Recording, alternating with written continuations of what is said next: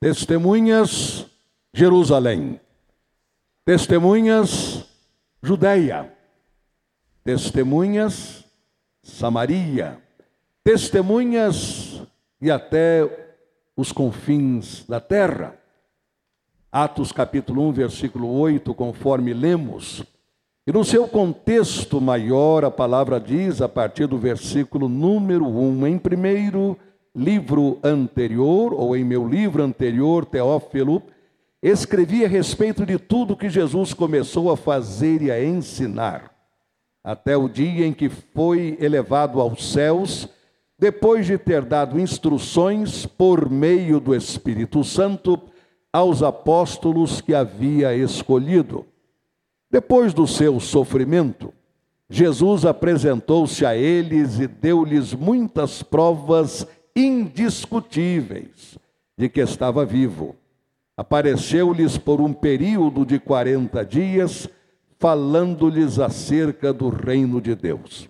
Certa ocasião, enquanto comia com eles, deu-lhes esta ordem: Não saiam de Jerusalém, mas esperem pela promessa de meu Pai, da qual falei a vocês. Pois João batizou com água mas dentro de poucos dias vocês serão batizados com o Espírito Santo. Então os que estavam reunidos lhe perguntaram: Senhor, é neste tempo que vais restaurar o reino a Israel? Ele lhes respondeu: Não compete a vocês saber os tempos ou as datas que o Pai estabeleceu pela sua própria autoridade mas receberão poder quando o Espírito Santo descer sobre vocês, e serão minhas testemunhas em Jerusalém, em toda a Judéia e Samaria e até os confins da terra. Tendo dito isto, foi elevado às alturas enquanto eles olhavam, e uma nuvem o encobriu da vista deles. E eles ficaram com os olhos fixos no céu enquanto ele subia. De repente, surgiram diante dele dois homens vestidos de branco e lhes disseram: Galileus, por que vocês estão olhando para o céu? Este mesmo Jesus, que dentre vocês foi elevado aos céus, voltará da mesma forma como o viram subir. Num período ou num texto tão pequeno, são 13 versículos apenas, temos não apenas a ordem que o Senhor Jesus passou para nós, e que estamos celebrando neste mês de missões nacionais, como sempre acontece nos meses missionários, embora a ordem do Senhor Jesus ela extrapole qualquer mês do ano ela é uma ordem para o ano todo. Ela é uma ordem para a nossa vida. Ela é uma ordem permanente, mas nós estamos fazendo deste mês de setembro o mês específico de missões nacionais, em que nós proclamamos que a nossa razão de viver, isto é, a razão de ser da sua vida e da minha vida, é multiplicar multiplicar o amor de Deus para outras pessoas, multiplicar a pregação e a proclamação do amor de Deus multiplicar a oportunidade das pessoas de ouvirem o Evangelho, multiplicar a nossa presença na sociedade de todas as maneiras possíveis.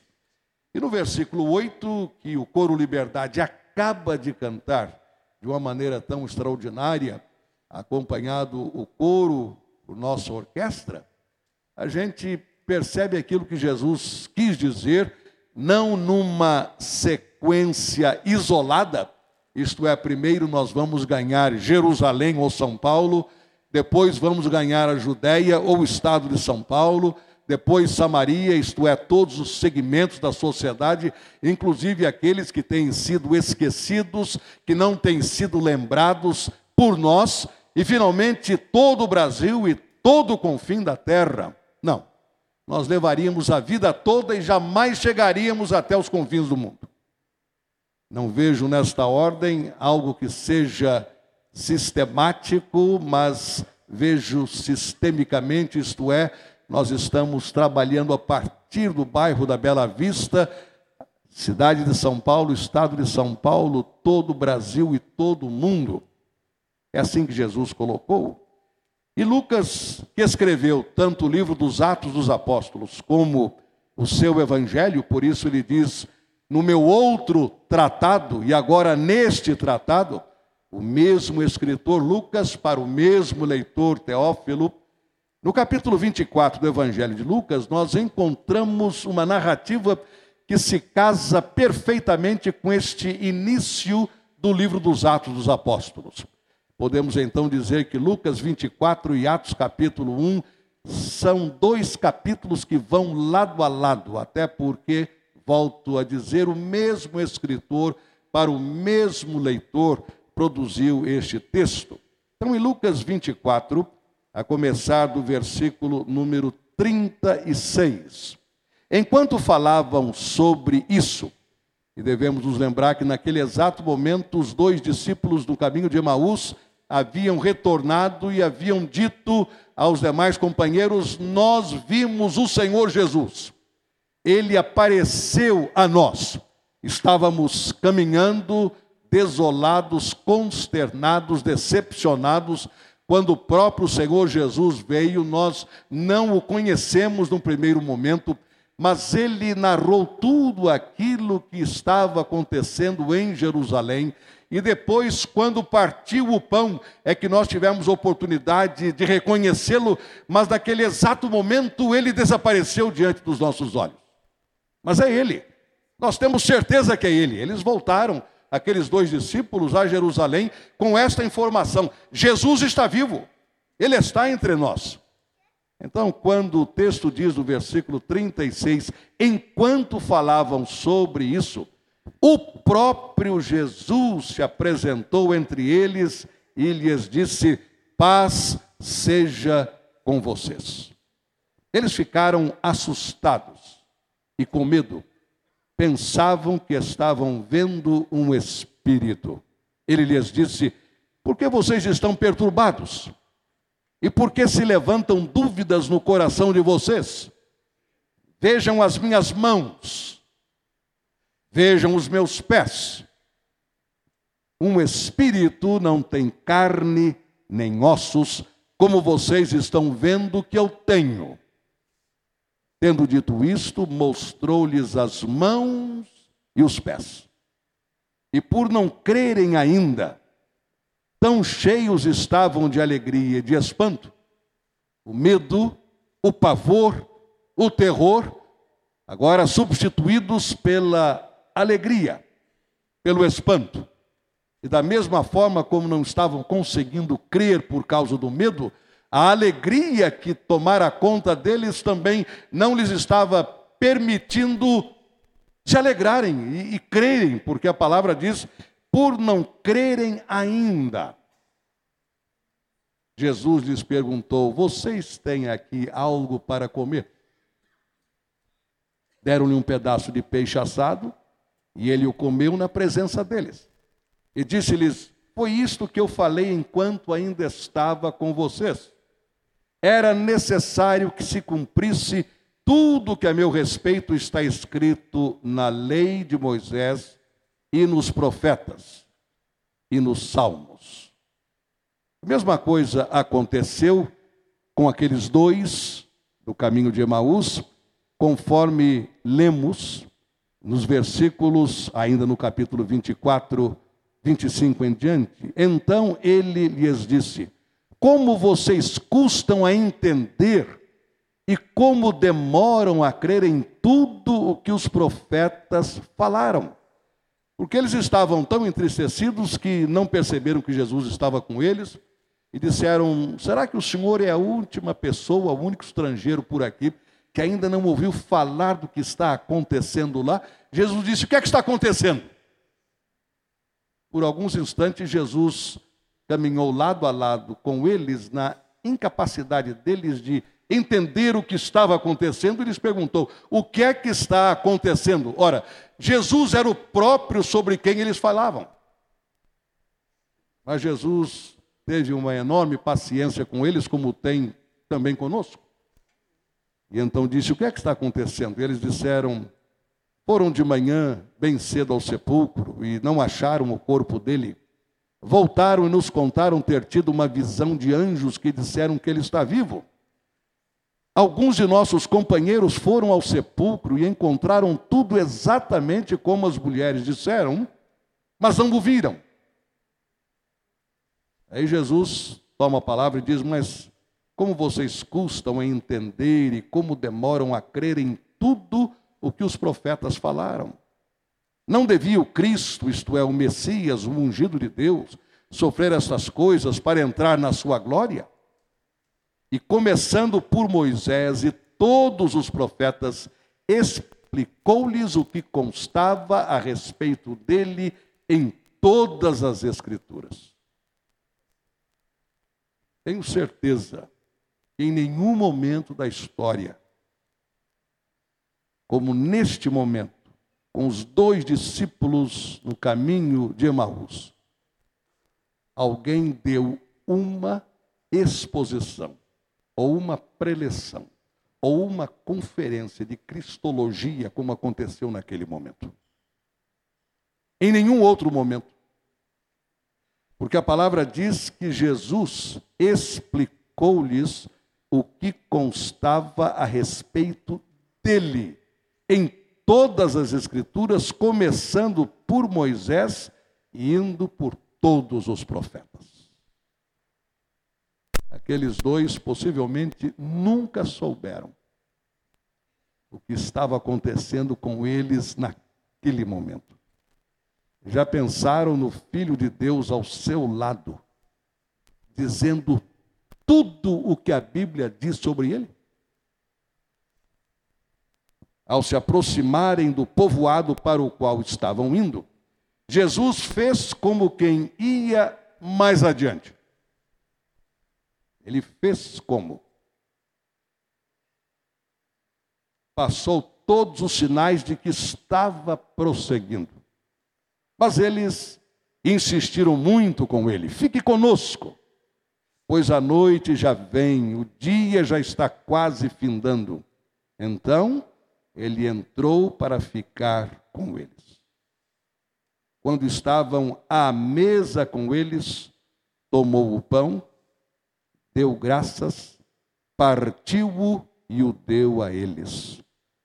Então os olhos deles foram abertos e o reconheceram, e ele desapareceu da vista deles.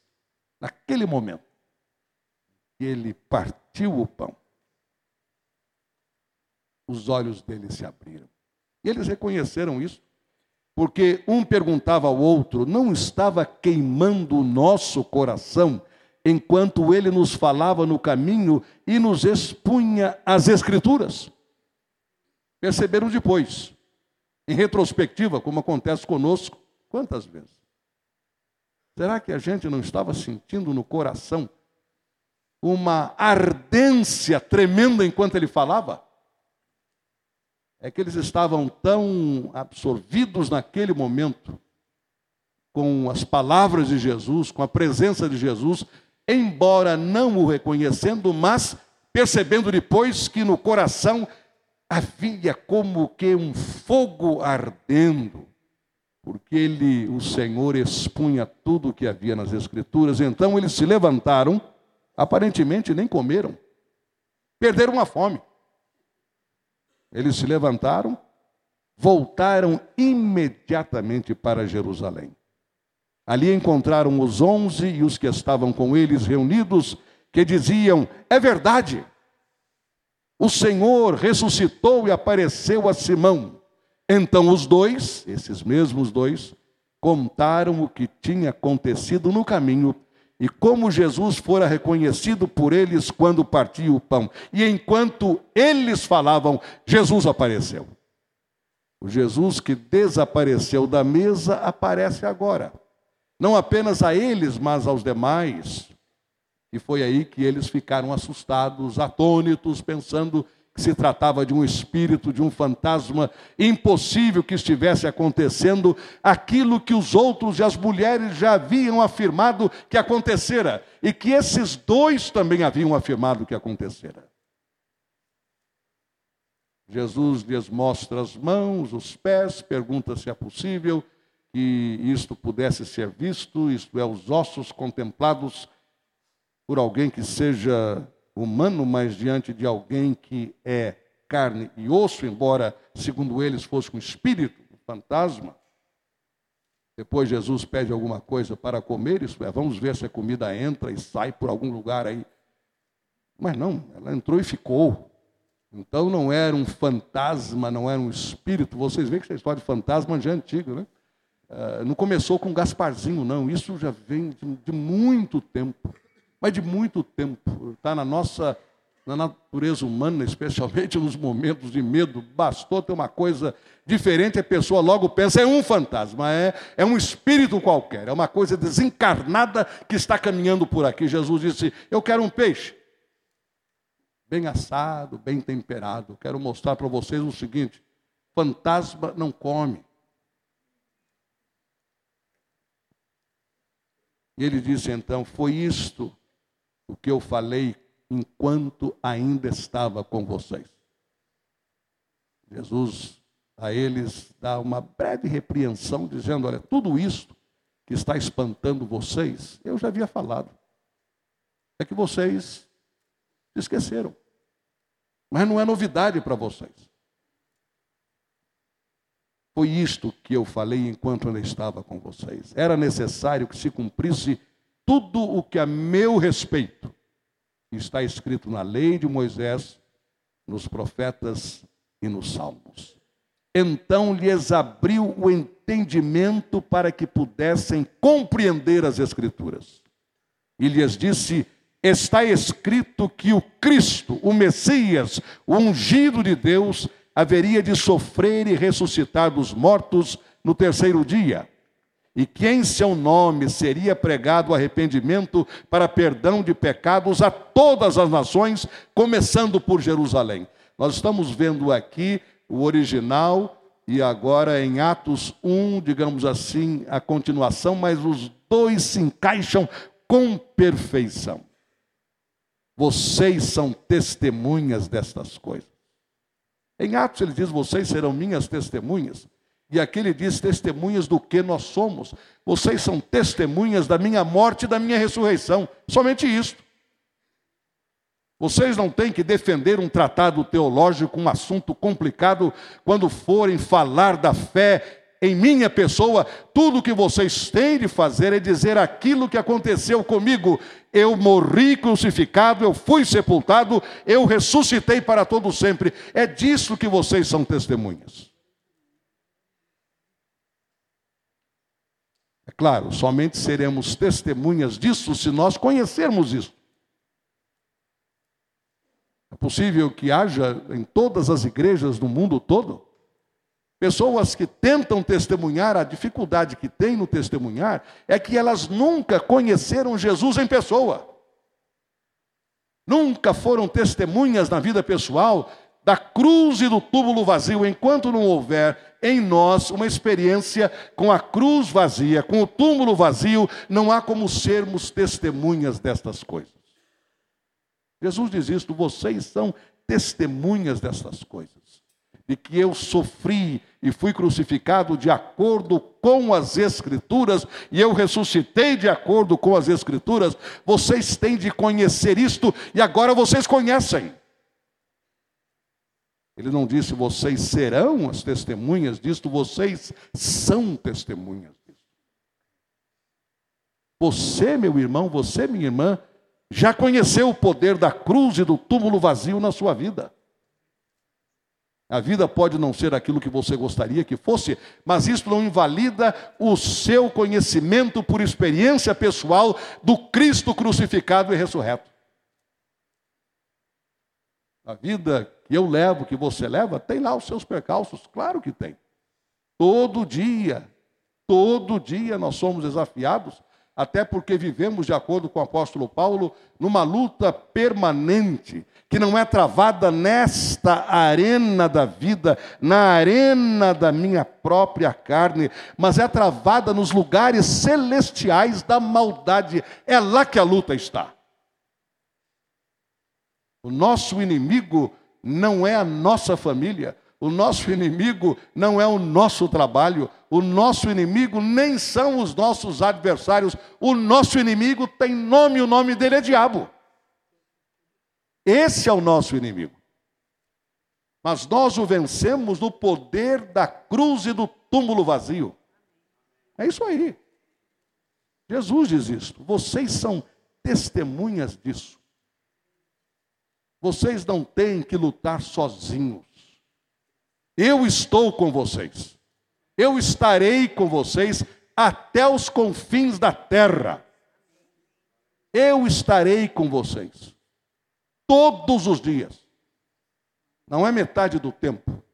Não é um dia, não é uma tarde, não é uma noite, mas todos os dias. Mas vocês são testemunhas destas coisas. Eu envio a vocês a promessa de meu Pai. Que promessa? versículo 8 de Atos 1: Vocês receberão poder. E no capítulo 2 do livro de Atos, no chamado dia de Pentecostes, a manifestação, o derramamento extraordinário do poder de Deus, do próprio Espírito Santo. E a igreja do Senhor Jesus, dali por diante, ela é a verdadeira igreja de Cristo Jesus. Agora empoderada pelo Espírito Santo de Deus, eu envio a vocês a promessa de meu Pai, mas fiquem na cidade até serem revestidos do poder do alto. Tendo-os levado até as proximidades de Betânia, Jesus ergueu as mãos e os abençoou, e estando ainda a abençoá-los, ele os deixou e foi elevado ao céu. Então eles o adoraram e voltaram para Jerusalém com grande alegria, e permaneceram constantemente no templo, louvando a Deus. Você vê como Lucas 24 e Atos capítulo 1, eles se casam de maneira notável. Jesus diz: esperem, aguardem, até receberem o poder. Aliás, o hino que ouvimos, com base em Atos 1,8, começa e termina, mas receberão poder a sequência colocada por Jesus em Atos 1, vocês receberão poder e serão minhas testemunhas. Agora sabemos testemunhas de que vocês falarão de que eu fui crucificado, de que eu fui sepultado, de que eu fui ressuscitado. É disso que vocês vão testemunhar. Mas antes de vocês saírem para testemunhar, começando em Jerusalém, atingindo todas as nações, vocês devem permanecer na cidade até que vocês sejam revestidos do poder do Espírito Santo. Jesus está dizendo: olha, não saiam aí rapidamente. Vocês podem estar muito bem organizados, podem ter no papel as melhores estratégias, podem ter colocadas diante de si as grandes iniciativas, tudo isso é ótimo, tudo isso deve acontecer. Não saiam atabalhadamente, não saiam assim, sei lá como, de qualquer jeito. Não, organizem-se primeiro. Mas antes de saírem, aguardem que o Espírito Santo venha sobre vocês. Jesus coloca os pingos nos devidos is, ou os devidos pingos nos is. Antes de sair, é preciso poder. Antes de conquistar São Paulo, é preciso poder.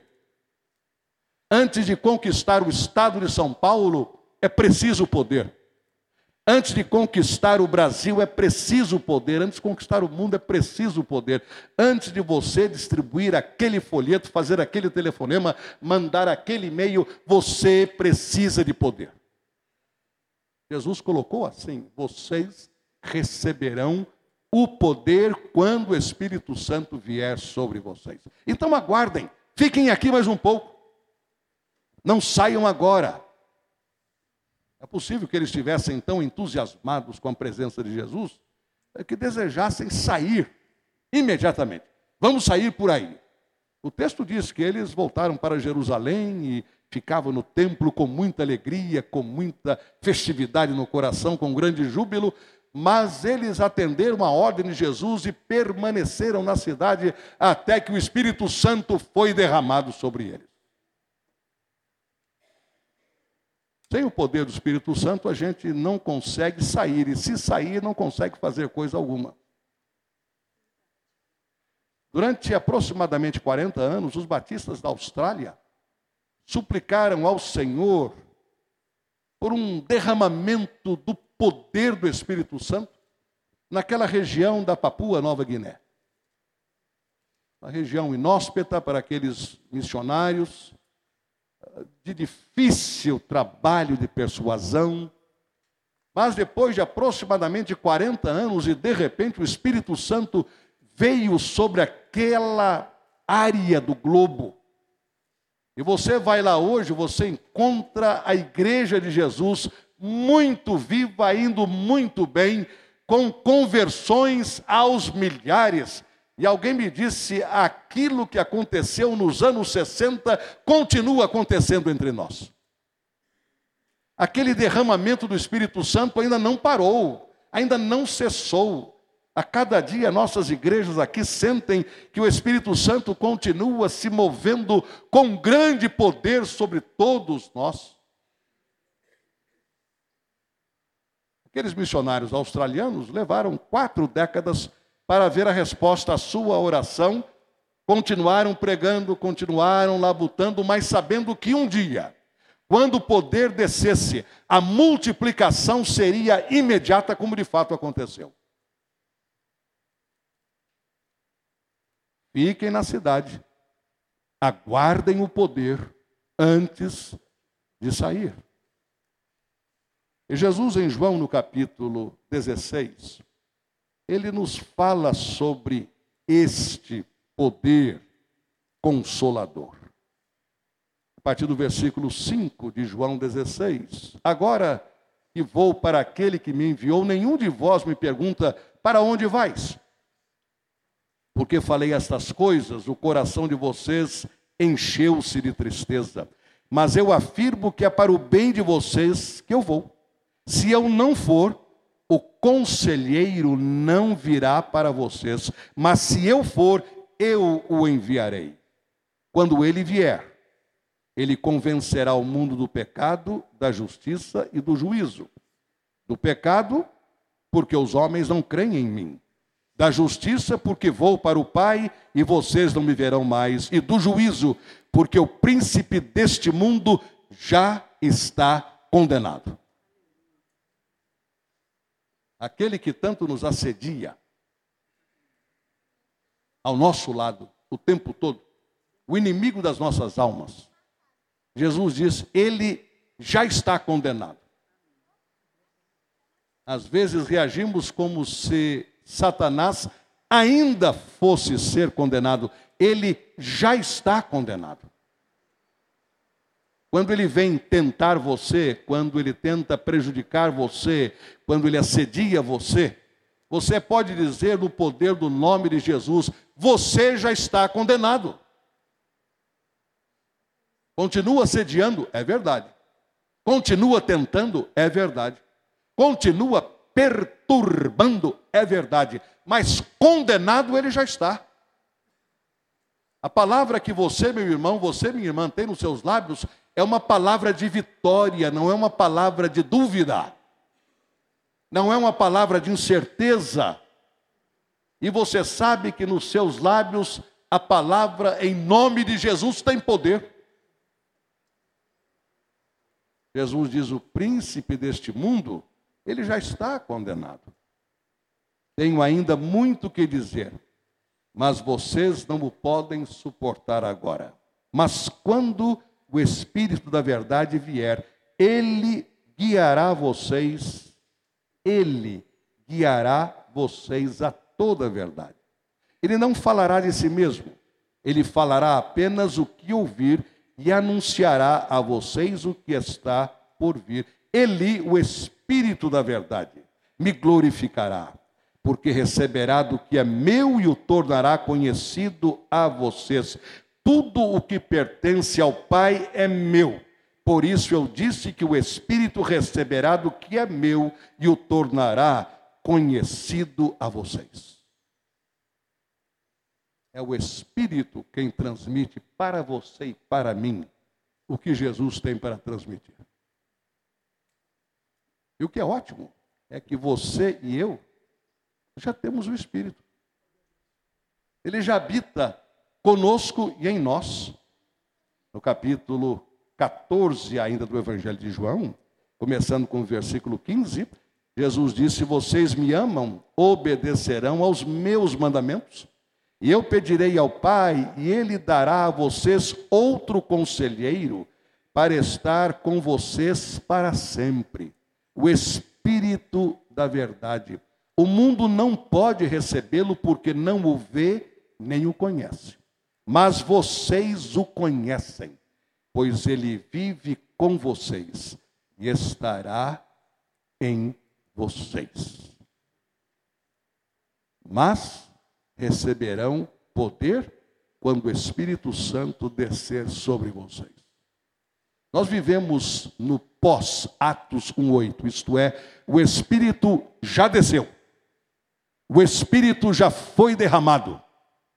E de lá para cá, todo aquele que recebe Jesus como Senhor e Salvador, recebe o Espírito Santo da promessa. Todos nós. Não faz o mínimo sentido um crente orar pedindo o Espírito Santo, porque ele vai pedir aquilo que ele já tem.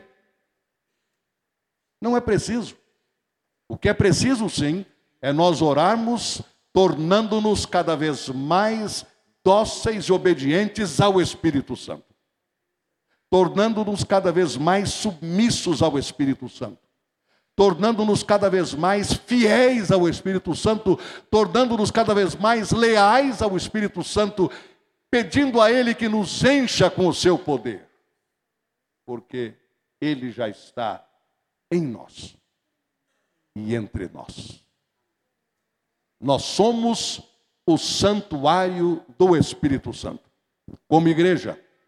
E o nosso corpo é o santuário do Espírito Santo.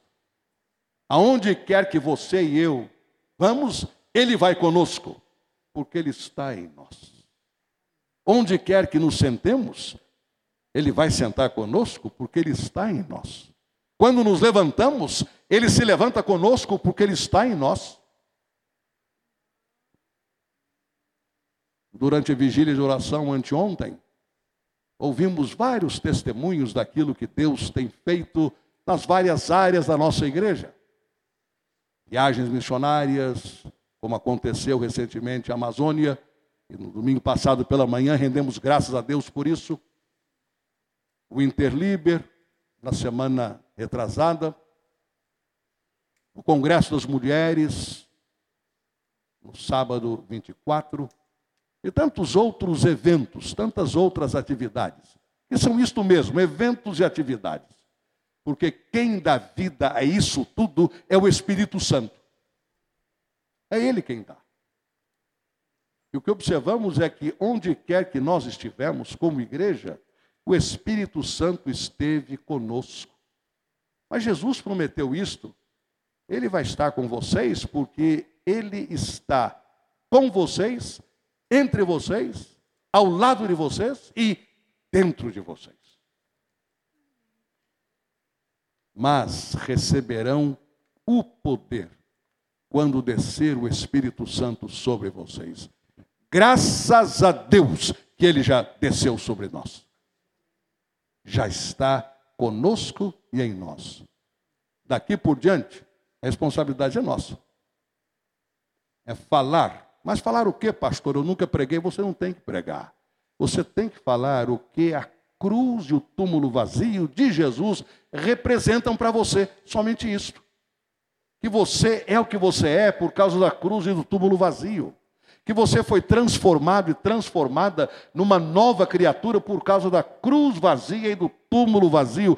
Ambos estão vazios, porque o Jesus a quem você e eu servimos está vivo e vivo para sempre. E no momento oportuno, ele voltará. Ele voltará. Senhor, a gente deseja de todo o coração ser testemunhas fiéis. É isso que queremos. testemunhas fiéis, obedientes, cuja mensagem de vida é a mensagem da cruz vazia e do túmulo vazio. Jesus disse isto: vocês são testemunhas destas coisas.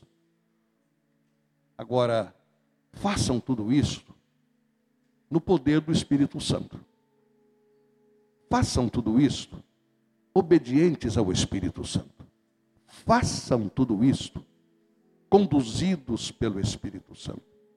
Façam tudo isto cheios do Espírito Santo. Então, se é uma coisa que nós te suplicamos agora, como igreja, como crentes, é que tu nos enchas do teu Espírito Santo. Que ele tome conta do nosso coração, porque lá dentro ele já está. Em nós ele já está. Mas pode ser que esteja assim no lugarzinho, lá num cantinho, sentadinho. Ele está lá. Mas não tem tido espaço, e o espaço quem vai abrir somos nós. Então, Senhor, enche-nos deste teu Espírito Santo. Como diz o apóstolo Paulo aos irmãos em Éfeso, enchei-vos do Espírito Santo. Porque sem ele, qualquer ideia, plano, projeto, estratégia, iniciativa, será somente isto: plano, projeto, estratégia, iniciativa. Terá um impacto reduzido. Poderá surtir algum efeito, mas será isso mesmo, algum efeito. Mas quando o teu Espírito Santo vem e com liberdade nos usa, tudo o que fazemos é potencializado ao máximo. Senhor, muito obrigado pela promessa que foi cumprida porque o teu espírito já foi derramado. Inclusive em nós, dentro de nós. Enche-nos, torna-nos plenos dele, para que nas mãos dele nós também te glorifiquemos.